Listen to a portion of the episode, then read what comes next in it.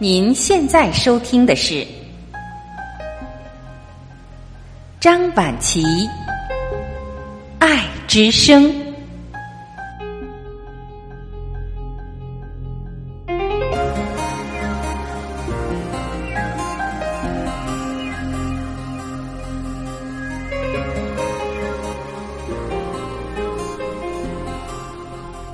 各位家人，你们好，我是张晚琪。今天让我们依然来一起分享来自网络的文章，题目是“通透的人大多活得低调”。《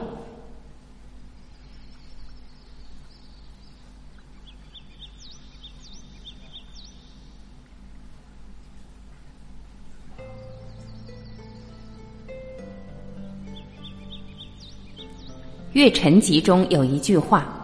高高山顶立，深深海底行。成大事者和沽名钓誉之辈，真正的强者和故弄玄虚的人，他们之间只差低调二字。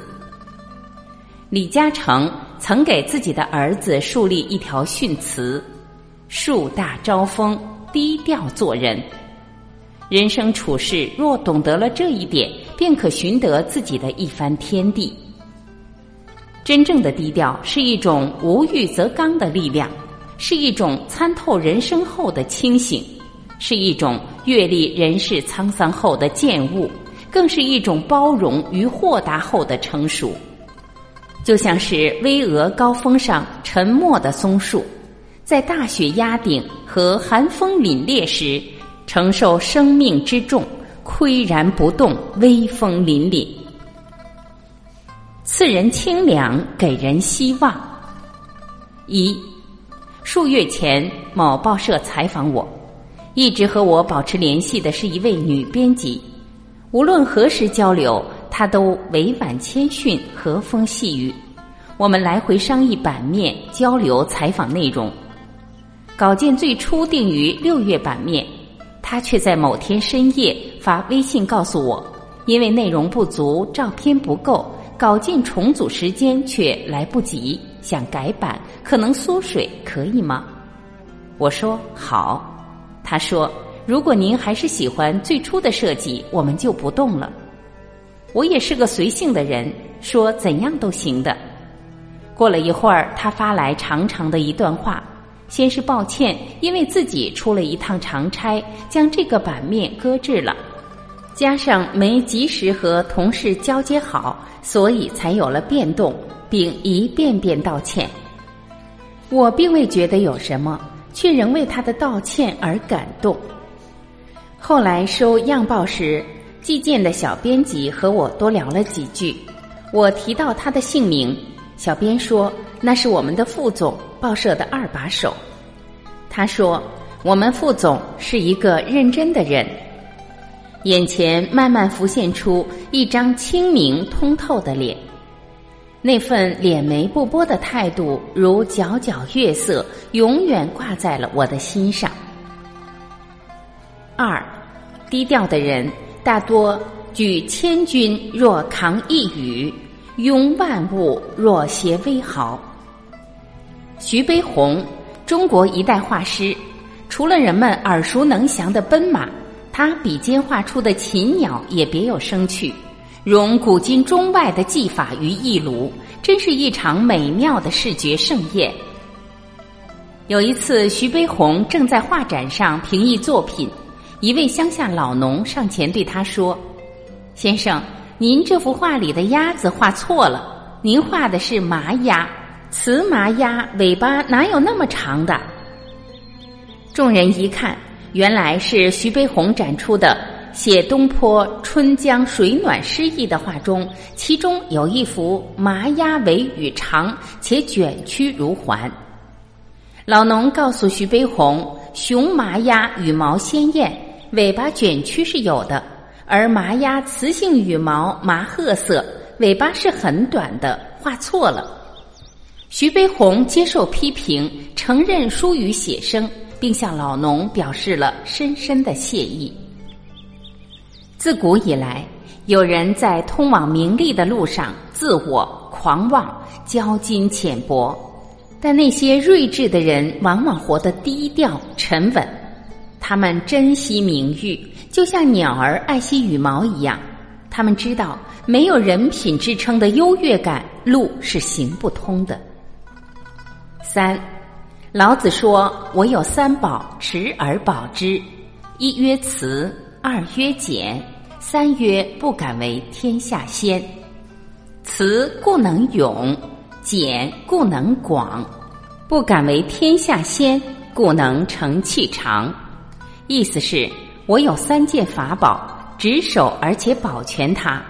第一叫做慈爱，第二叫做节俭，第三件是不敢居天下人的前面。有了慈爱，所以能勇武；有了节俭，所以能大方。不敢居天下人的前面。反而能得到天下人的爱戴。的确，真正有智慧和才华的人必定是低调的。我的前半生里的卓建清是一个很特别的角色，他是被一书安排在闹市红尘里的一个明白人。五十多岁的大叔，风雨人生，好似什么都活得明白，却又什么都不说透。来去洒脱，退进自如，说话见修养，谈吐之内涵。